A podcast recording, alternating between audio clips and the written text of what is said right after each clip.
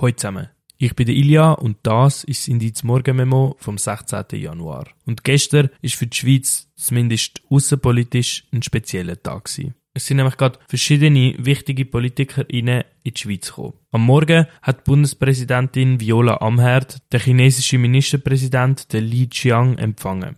Er hat nach dem Parteichef Xi Jinping das zweitmächtigste Amt in China. Es hat dann erste Gespräche und Vorverhandlungen gegeben einem neuen Freihandelsabkommen mit China. Das wird vor allem von Wirtschaftsverbänden unterstützt, weil so ein Abkommen den Handel mit China wird vereinfachen.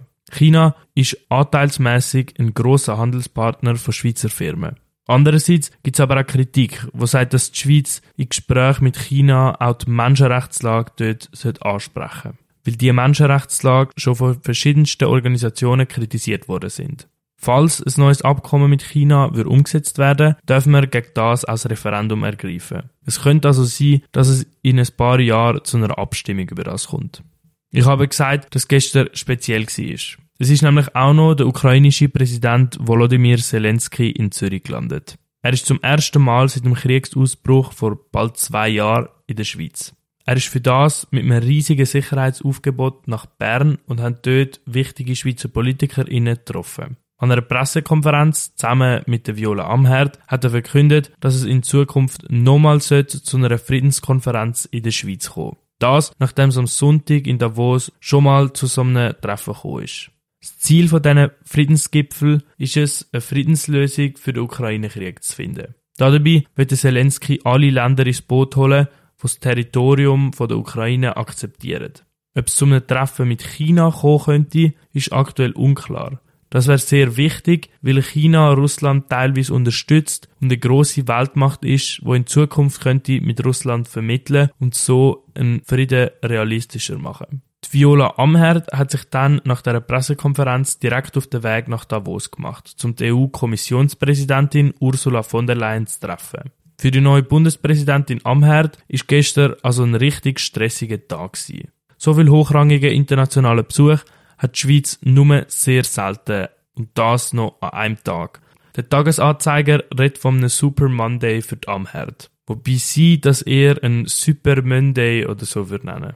Für die, die sich jetzt fragen, wieso all die wichtigen Menschen in der Schweiz sind, gestern hat nämlich das World Economic Forum, kurz WEF, in Davos angefangen. Dort treffen sich wichtige Leute aus Wirtschaft und eben Politik, um sich austauschen und connecten. Im Rahmen vom WEF, wo jetzt schon zum 54. Mal stattfindet, gibt es auch jedes Jahr Demos, wo die mächtigen PolitikerInnen und das Wirtschaftssystem kritisieren. Dabei kommt es auch häufig zu Ausschreitungen von der Polizei. Die nächsten Tage sind in verschiedenen Schweizer Städten solche Demos geplant. Gestern Nacht sind auch noch einige Leute als WEF geflogen. Falls ihr also das Geräusch da gehört habt, liegt das wahrscheinlich am WEF. So, jetzt aber aus der Schweiz in die USA. Dort ist nämlich gestern zu der ersten Runde von der Vorwahl gekommen, und zwar traditionell im Bundesstaat Iowa. Bei diesen Vorwahlen geht es darum, dass bei den beiden Parteien, also den Demokraten und den Republikanern, der finale Kandidat für die Präsidentschaftswahl bestimmt wird. Angefangen hat es in Iowa mit den Vorwahlen der Republikaner. In Iowa ist im Moment aber auch ein Wintersturm am Wüten, mit Temperaturen von etwa minus 20 Grad. Das könnte eventuell das Resultat beeinflussen, weil gewisse Leute keine Lust haben, aus dem Haus zu gehen und das auch gefährlich ist. In Umfragen liegt Donald Trump mit über 50% aber deutlich vor den beiden anderen wichtigen Kandidaten. Nämlich der Nikki Haley mit gut 17% und dem Ron DeSantis mit 16%. Das sind wie gesagt Umfragewerte. Der Endresultat von diesen Vorwahlen in Iowa werden wahrscheinlich im Verlauf vom Morgen veröffentlicht. Mit diesen Vorwahlen fängt jetzt also der Wahlzirkus in den USA so richtig an. Im November kommt es ja dann zu den Präsidentschaftswahlen. So, und jetzt von den USA nach Deutschland. Ich habe euch letzte Woche von den Bauernprotest erzählt. Die haben gestern einen ersten Höhepunkt erreicht. In Berlin sind über 5000 Traktoren und über 8000 Bauern und Bäuerinnen aus ganz Deutschland angekommen für eine Grossdemo. Die hat vor dem Brandenburger Tor stattgefunden. Der Wirtschaftsminister Christian Lindner hat sich vor die Demonstrierenden gewagt, zum erklären, dass aus seiner Sicht alle, also auch die Bauern, sparen müssen und darum Gelder für sie gestrichen worden sind. Das hat dann so tönt. Herzlichen Applaus und ein herzliches Willkommen für den Bundesminister für Finanzen, Herr Christian Lindner.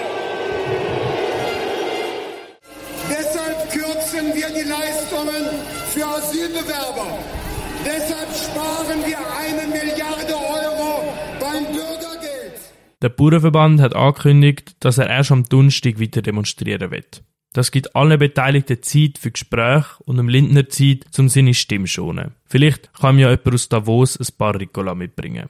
Ricola. Wobei die Leute in Davos mit dem Wetter und dem Schnee noch Glück haben. In Zürich bleibt es zwar heute einigermaßen sonnig mit ein paar Wülchli, aber trotzdem noch eiskalt. Morgen und übermorgen wird es aber kalt und nass mit Schneeregen und maximal 5 Grad. Mit diesen wunderschönen Aussichten wünsche ich euch jetzt einen schönen Dienstag und take care.